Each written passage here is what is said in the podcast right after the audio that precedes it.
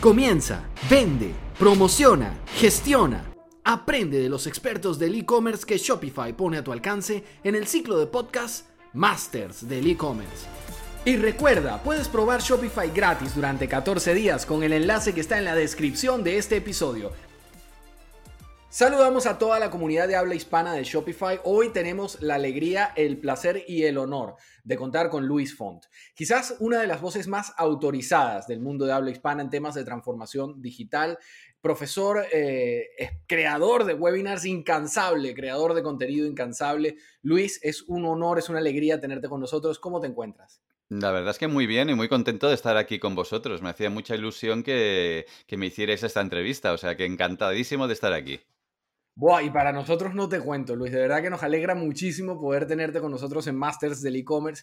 Cuéntanos un poquito y, vamos a entrarle ya al trapo, ¿qué es la transformación digital? Que ha sido uno de los temas quizás más, más acuciantes en los últimos meses, producto de todo el tema del COVID, bueno, en el pasado año. Bueno, se dice que hemos acelerado la transformación digital desde que empezó el COVID entre 5 y 10 años. O sea, fíjate si, es importante. Al final, por lo menos desde mi punto de vista, y acuérdate que yo soy especialista en transformación digital de marketing y ventas, que son mis fuertes. Al final es aplicar toda la tecnología y toda la, la oferta digital que nos ofrece Internet, de software, de aplicaciones, de posibilidades de publicidad de una forma coherente para nuestro negocio. Muchos negocios no, estaban, no estaban aplicando nada de tecnología, seguían en, un modelo tradicional. Entonces, desde el momento en que empezamos a aplicar transformación digital, quiere decir que puedo hacer publicidad en redes sociales o puedo hacer publicidad en Google, que esta publicidad puede llegar a, mi página web o, sitio de e-commerce y que consigo transformar esos visitantes en ventas. ese es el concepto. E, es decir, que todavía, todavía hasta que, hasta que llegó el meteorito del COVID, había medios, había, perdón, había empresas, mejor dicho, que no habían dado el salto a, hacer marketing digital propiamente. Centenares de miles. Me atrevo a decir millones, y sin, vamos, sin temor a equivocarme. Oye, ¿y por qué eso, Luis? Porque realmente hoy en día uno, uno, creería desde afuera, ¿no? Que está más que probado que sí funciona eso de hacer publicidad por LinkedIn, por Facebook, por Instagram. ¿Por, qué todavía se resisten algunos? Porque el modelo les funcionaba. Y ese, eh, bueno, ya, si así me funciona, ¿para qué voy a probar cosas? En otros casos es que había gente que había probado y habían pues topado con malos asesores que no, habían hecho un buen trabajo y pensaron que eso no funcionaba. Esto mm. también ocurre. Hay mucho vendedor de humo, hay mucho vendedor de humo en el mundo del marketing digital. Uf, no, no, sabes, no sabes cuánto. Vale, por ejemplo, eh, tenemos detectado que en la, en la venta de cursos online, el 99% de la gente que vende cursos online de marketing digital nunca ha trabajado en marketing digital. 99%, ¿eh? Entonces, difícil, difícil eso de, hablar de algo, ¿no? Y, y sobre todo de enseñar de algo de lo que tú realmente no tienes experiencia, ¿no? Sí, lo que pasa es que se miran cuatro vídeos en YouTube, se compran un curso de otro y entonces lo replican. Entonces, eso, eso, está, eso está pasando. Pasa que como en todo, ahora ha habido un boom de los cursos online y, todo esto se estabilizará y quedaremos los que estábamos antes. Más dos, más dos o tres buenos, ¿eh? sí, sí, los que de verdad saben, ¿no? Exacto. Oye, eh, Luis, hablando un poquito de ese boom también, tú has notado eh, desde, tu punto de vista del, marketing, desde tu área de experticia del marketing, que realmente sirve muy bien para tomarle el pulso a las ventas, ¿no? Porque eh, va ligado permanentemente a ello. ¿Tú has notado que ha habido un incremento en las ventas de tiendas tradicionales desde plataformas online? Es decir, ¿han migrado las tiendas tradicionales a vender online? Los que lo han hecho bien han migrado y han empezado a vender bastante. Es decir, yo te, yo te diría que gente que vendía cero ha, pasado a tener unas ventas razonables. Gente que vendía un poquito, que se lo ha tomado en serio, ha, empezado a vender eh, bien. Es decir, he visto cambios de una compañía que facturaba apenas eh, en online, apenas 2.000 euros al mes, ha pasado a facturar pues 8.000. Pues, multiplicar por 4. Eh, en, en, muchos sectores he visto que este, que este trabajo se ha hecho bien hecho. También lo que he visto es que ligado, ligado a la venta online, es ligado, ligado a, la, a esa tienda que tenemos ahí online, lo que tampoco se hacía bien son las campañas correspondientes para atraer tráfico y atraer clientes. Muchísima gente muchísimas tiendas no tenían puesto los píxeles de retargeting ni de, ni de Google, ni de Facebook. O sea, no, eh, llegaba un visitante y ese visitante no recibía más publicidad de ellos si no se registraba cosa que, eh, bueno, eh, no sé si conocéis la norma del 34750, el 3% de la gente que va a llegar a tu, a tu tienda online puede comprar o está dispuesta a comprar, el 47% se lo va a pensar y esos son los que tienes que hacer retargeting, que son muchos, y el 50% nunca va a comprar. Entonces, he visto no solo más tiendas online, sino que las que estaban se lo tomaban más en serio y empezaban a trabajar las técnicas de publicidad de una forma más sólida. Es decir, eh, esto, esto ha, hecho, ha, hecho, como una especie de llamado de atención, ¿no? O sea, se han dado cuenta de lo importante que es el marketing digital bien hecho. Es que yo creo que lo tenían abandonado. Es decir, que lo tenían ahí, que algo entraba, ah, qué bien, algo entra. Y de, repente, hey, que las tiendas físicas están cerradas, ¿qué hacemos? ¿Vale? Entonces, vamos a ver cómo está la online. Bueno, más o menos tenemos algo, perfecto. Vamos a mirar qué, qué es lo que funciona y qué es lo que no. Y entonces son, bueno, he tenido llamadas diciendo, eh, oye, eh, tenemos la tienda, lo tenemos todo, pero no llegan clientes, ayúdanos a montar una campaña.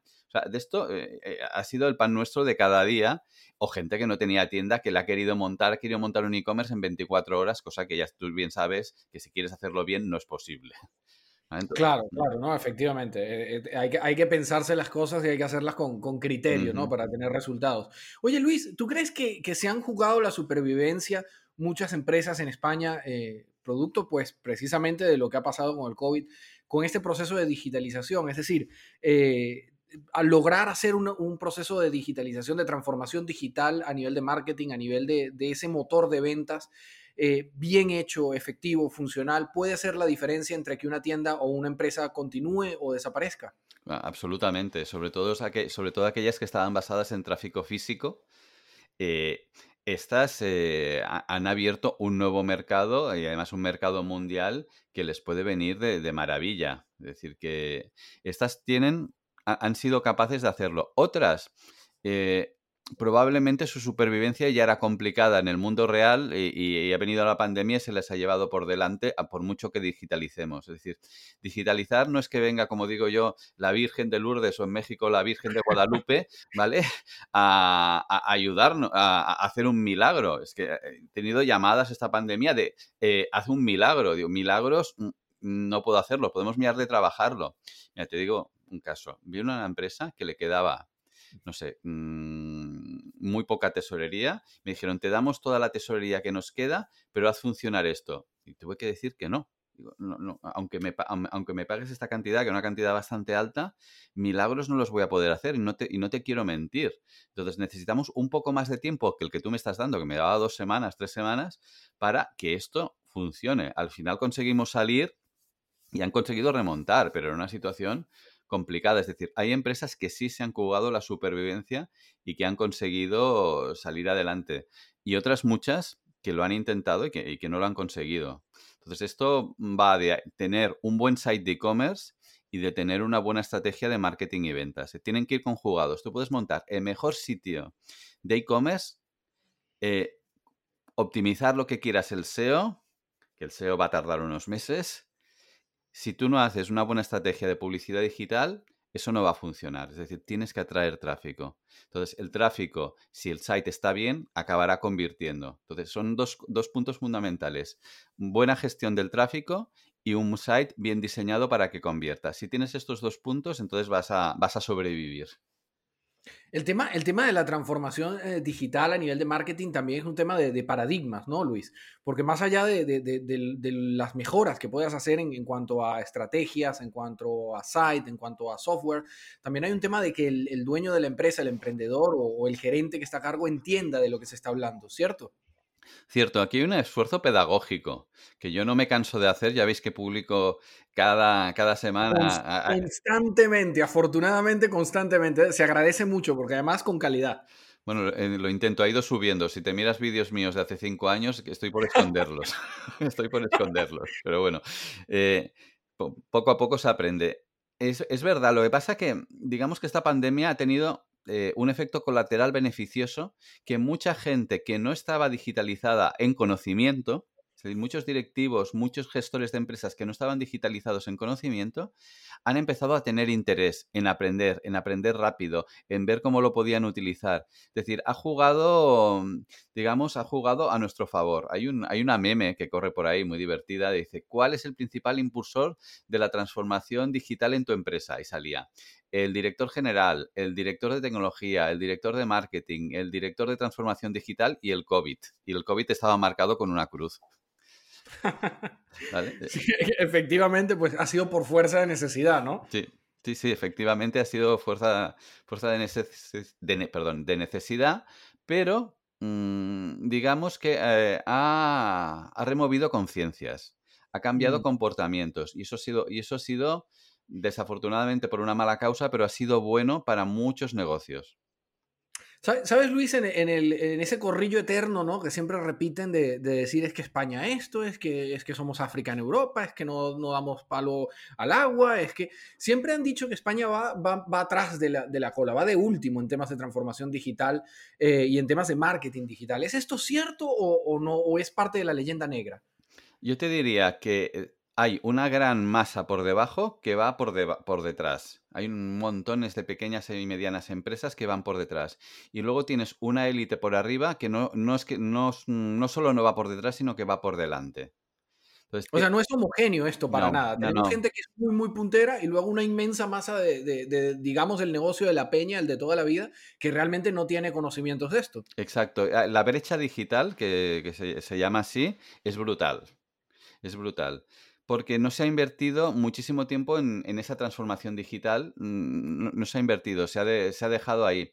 De hecho, hay, todo un plan de transformación digital de la Administración Pública eh, de la Unión Europea, donde hay una serie de fondos que se podían aplicar a la administración pública y a empresas privadas durante varios años, que no se han utilizado en gran parte por parte de España. Es decir, ya, había fondos para hacer eso, pues muchos de ellos no se han utilizado. Ahora sí los vamos a utilizar. ¿eh? Ahora en la, en la, que nos viene encima sí los van a utilizar y sí se va a mover. Pero fijaros que hemos incluso dejado de utilizar fondos de Unión Europea para ciertas actividades que se podían haber hecho.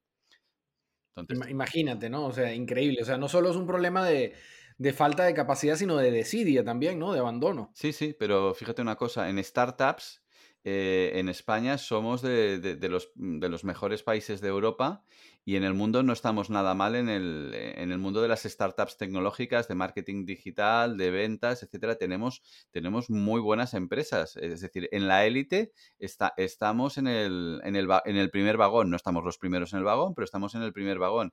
En cambio, a la que empezamos a bajar, nos empezamos a encontrar con temas hay compañías, no voy a mencionar marcas, de, venta de gafas que han, pues eso, basado su modelo de e-commerce en hacer bien eh, un site de e-commerce y eh, el marketing digital y se han convertido en referentes de ventas mundiales de la nada y lo han conseguido desde España. Entonces, sí, de hecho, nosotros en Shopify tenemos varios casos, Barner Brand y Hawker, por poner dos nada más. Bueno, el que mencionaba era uno de estos dos, no voy a decir cuál. Sí, sí, sí, sí, es que efectivamente, y se han vuelto titanes, ¿no? Se han vuelto monstruos gigantescos a nivel internacional, monstruos para bien, digo yo, es decir, marcas, marcas muy reconocidas y con mucho prestigio. Oye, Luis, eh, hablando precisamente en nombre de toda esa comunidad de Shopify que, que nos sigue, de todos esos emprendedores digitales, ¿cuáles son esos siete pilares básicos de la transformación digital de los que nos hablas tanto en Agile Software? Cuéntanos un poquito de la metodología de Agile y cómo funciona.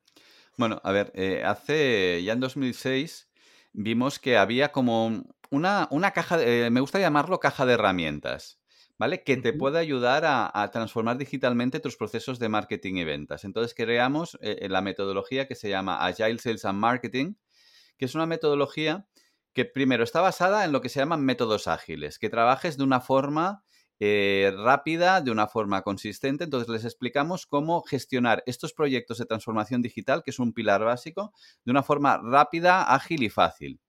Ese es el primer punto. Entonces utilizamos mecanismos como lo que es el marketing de contenidos, contenido de calidad, contenido bien movido en redes sociales, buen posicionamiento SEO. Luego utilizamos muy bien y es muy importante, la publicidad digital y no manejando grandes presupuestos. Es decir, yo tengo clientes que estamos manejando 5 dólares, 5 euros al día, 10 euros al día de publicidad digital y eso funciona. y es muchísimo, cuando haces esto es muchísimo más complicado que cuando tienes 300 dólares al día para gastar en publicidad digital. Cuando te gastas 5, las campañas tienen que estar muy bien trabajadas, mucho mejor que cuando tienes más presupuesto. Oye, oye, Luis, una, pregunta. 5 dólares al día, 5 euros al día, estamos hablando de clientes eh, en España y en Estados Unidos, por ejemplo. A ver, Estados Unidos sube un poco más. Es decir, yo, a ver, por ejemplo, yo, con, 5 dólares al día en, en Venezuela hago maravillas. ¿Vale? Eh, lo sé, lo sé. Eh, entonces, eh, cuando me voy a México, igual necesito un poquito más, a Colombia un poquito más. Claro, en España, en España eso de 5 euros al día está como complicado, ¿no? No, no, sí se puede. Sí, se puede, pero nos vamos más cerca de los 10. ¿Vale? Entonces, dependiendo del, país y de la penetración digital, en, en, Estados Unidos tengo que empezar a trabajar ya con 20 dólares al día, dependiendo de la zona y de la segmentación que haga. Claro, porque hay muchísimo, es un sistema de subasta y hay muchísima gente eh, comprando esos espacios, ¿no? Sí, pasa que si segmentas bien puedes eh, llegar a conseguir eso. Y recordemos que este tipo de campañas tienen que estar muy basadas en conseguir tráfico frío muy barato y luego hacer retargeting, es decir, volver a, publicitar a aquellas personas que están realmente interesadas, que han pasado un tiempo o han estado visitando partes clave de nuestra página de e-commerce. No, nos explicabas la metodología de Agile. Hablábamos de inbound marketing, outbound marketing, CRM, sales scrum, social selling, product marketing, sales enablement y neuroventas. Esos son los siete pilares de ustedes, ¿no? Correcto, correcto. Eh, si quieres, sigo. A ver, al final tener un buen e-commerce eh, y un CRM eh, es importantísimo, sobre todo si estamos en, un e-commerce. He de decir que Shopify ya actúa de CRM. Es decir, tenemos ahí muchísima información que, podemos utilizar y que muchas veces, dependiendo del producto que vendamos, no nos hace falta un CRM adicional en este caso. Si estuviéramos vendiendo más productos B2B donde hay una venta consultiva después de pasar por nuestro, nuestra página web, ahí sí te diría que necesitamos un CRM, pero solo es para venta B2B donde hay un, proceso más largo de venta y una, y una, relación con el cliente que tiene que fructificar todavía más antes de vender. Luego procedimientos de social selling, donde eh, vamos a hacer publicidad en redes sociales, publicidad no de pago y técnicas no de pago para captar clientes, para captar prospectos. Aquí eh, la, red líder en social selling es LinkedIn. LinkedIn para venta empresa a empresa es, eh, es, el mejor lugar del mundo. Nunca he tenido yo una base de datos tan buena de clientes de empresas pequeñas, medianas y corporativas. Buenísimo. Y luego ya todo lo que se refiere al marketing de producto, a, tener un, buen marketing de producto, las fotos bien hechas, eh, todo esto es muy importante y también lo basamos en técnicas de neurociencia y de neuroventas, es decir, cómo escribir, cómo tienen que ser las fotos, que la gente tiene que salir sonriendo. Hay muchísimas técnicas que eh, si, no sabes, te saltas del principio y te pueden... Yo cuando descubrí la neurociencia, mis campañas hicieron un, multiplicador de un 300%. yo no tenía ni idea, escribía más o menos lo que me parecía y cuando descubrí las técnicas de neurociencia, las campañas eh, empezaron a hacer un boom hacia arriba, tanto por el, material que utilizaba, las fotos que utilizaba, como los copies, como, como escribía. Para mí es fundamental, si uno se, va a dedicar al marketing y las ventas, que conozca los principios de, de la neurociencia porque te pueden ayudar muchísimo. Es venta científica al final. De hecho, bueno, es trabajar con cómo funciona nuestro cerebro, ¿no? Ciertamente. Y nuestro cerebro tiene unos disparadores muy claros que actúan en, los cerebros de prácticamente todas las culturas. Y, se puede, y, se pueden utilizar perfectamente. Y al final, las técnicas de neurociencia también te ayudan a una cosa que es básica en ventas, que es la confianza. Yo siempre les digo a mis clientes cuando veo por primera vez su página web, a ver, que si su página web es fea y está abandonada, eh, la primera impresión que van a causar ese potencial cliente es de inseguridad.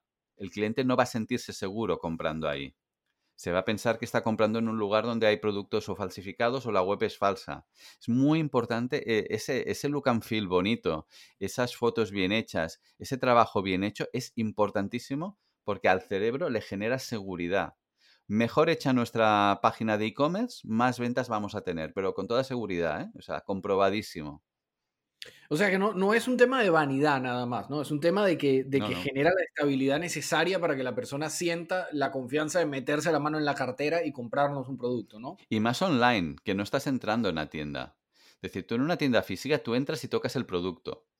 Entonces, si es más fea o más bonita, ya es cuestión de, de gustos. Pero en una tienda online que no puedes tocar el producto, necesitas un punto adicional de confianza. Y ese buen diseño, esa, esas fotos bien hechas, esa gente sonriendo, e, eso, nos va a dar confianza. Ese botoncito de habla con nosotros por WhatsApp, mm, cualquier cosa que nos pueda eh, acercar más a ese posible cliente, importantísimo, porque mm, sigo recordando, la venta es confianza. Luis, desde tu experiencia en Agile Sales, eh, eh, ¿cuál, ¿cuál, ha sido el proceso de transformación digital a nivel de marketing que más te ha sorprendido durante esta reciente crisis del COVID? Mira, yo te diría que he tenido varios, pero te diría que, por ejemplo, un sector eh, tradicional como puede ser el de automoción, he tenido un cliente que era un concesionario muy grande de, Toledo que ha hecho una transformación digital brutal en semanas porque la directora general lo tenía muy claro. sector tradicional, automoción. Yo te diría que estaban más digitalizados ellos que el fabricante de automóvil que representan.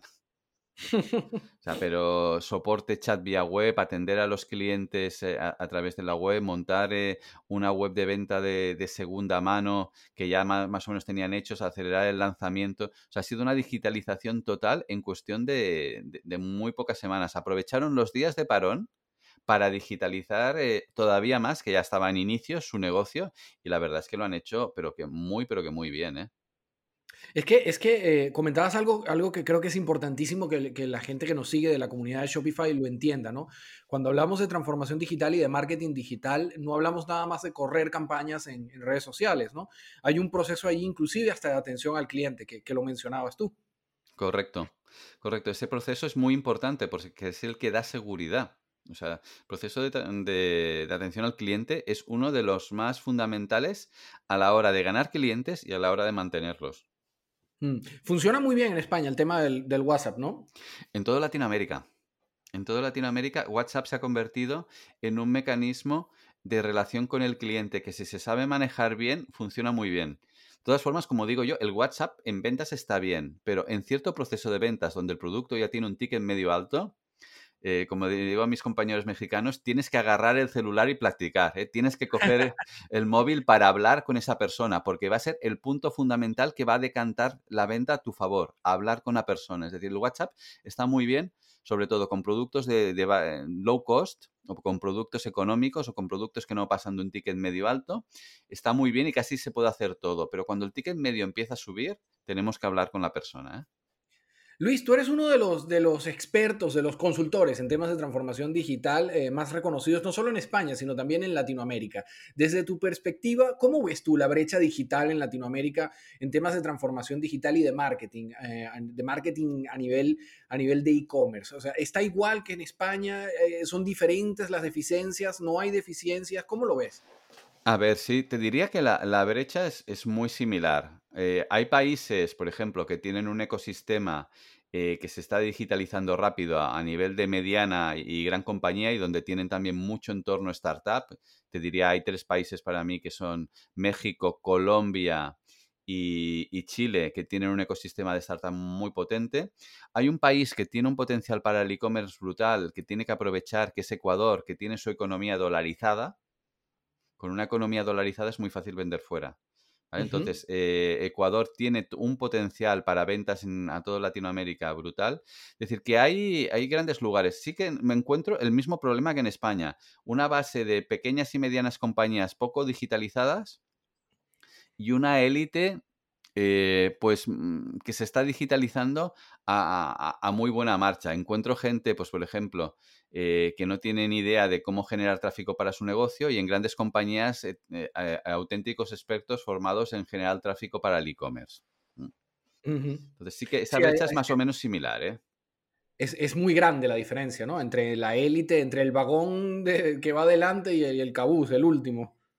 Sí, te diría que en América Latina todavía es un poco más amplio ese gap que en España. Es decir, eh, hay muchas pequeñas empresas sin digitalizar, una gama media que es más, más estrechita que en España de, empresas digitalizadas y una gama alta de empresas digitalizadas y algunas no. ¿eh? O sea, me estoy encontrando grandes compañías que, que no han abordado la digitalización hasta ahora. Hmm. Oye, eh, Luis, para finalizar, si tú tuvieras que darle un único consejo a un emprendedor de, Shopify que nos está escuchando en este momento y que quiera eh, pasar por un proceso de transformación digital, que quiera digitalizarse a nivel de marketing, a nivel de ventas, ¿qué consejo le darías? A ver, mm, hay, hay dos o tres pasos que para mí son fundamentales. Primero, saber bien quién es tu cliente. O sea, no, decir que tu cliente es todo el mundo. ¿Vale? Porque entonces ya tenemos un primer problema porque no, no, lo vamos a saber encontrar y nos va a resultar muy caro. Porque si mi cliente es todo el mundo, cuando empiece a gastar en publicidad será una brutalidad de dinero. Entonces, hmm. entender bien quién es mi cliente. Entender bien por qué compra mi producto. Una vez tengo entendido esto, ya me salen textos comerciales, me salen fotos bien preparadas. Segundo paso, de, esta parte más estratégica de preparación. Eh, tener un e-commerce preparado con los mensajes que quiero que escuchen estos clientes objetivo, con las fotos que creo que le puedan resultar atractivas. Preparado completamente para poder hacer campañas de remarketing y retargeting y con un diseño y una usabilidad, que Shopify esto ya te lo da de, raíz, buenos. Entonces, a partir de aquí, siguiente paso es empezar a probar con campañas de poco presupuesto, ver si atraigo tráfico, si ese tráfico convierte, a qué coste. Empezar a probar con una óptica muy enfocada a retorno de la inversión. Entonces, yo esto es lo que hago siempre para empezar. Trabajo muy bien la parte de mensaje, la parte eh, que si no se trabaja bien luego te da muchísimos problemas.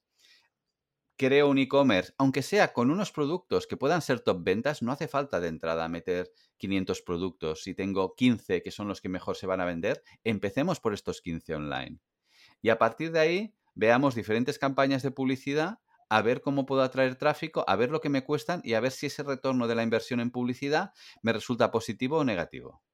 Es decir, que sea, que sea un proceso bien pensado, ¿no? Con criterio. Sí, sí, sí. El, parece mentira, pero el pensar bien las cosas y seguir cada etapa, luego te evita que malgastes dinero en, la etapa de, de lanzamiento real y en la etapa de puesta en marcha. Luis, gracias por acompañarnos y esperamos verte muy pronto en otro próximo episodio de Masters del e-commerce.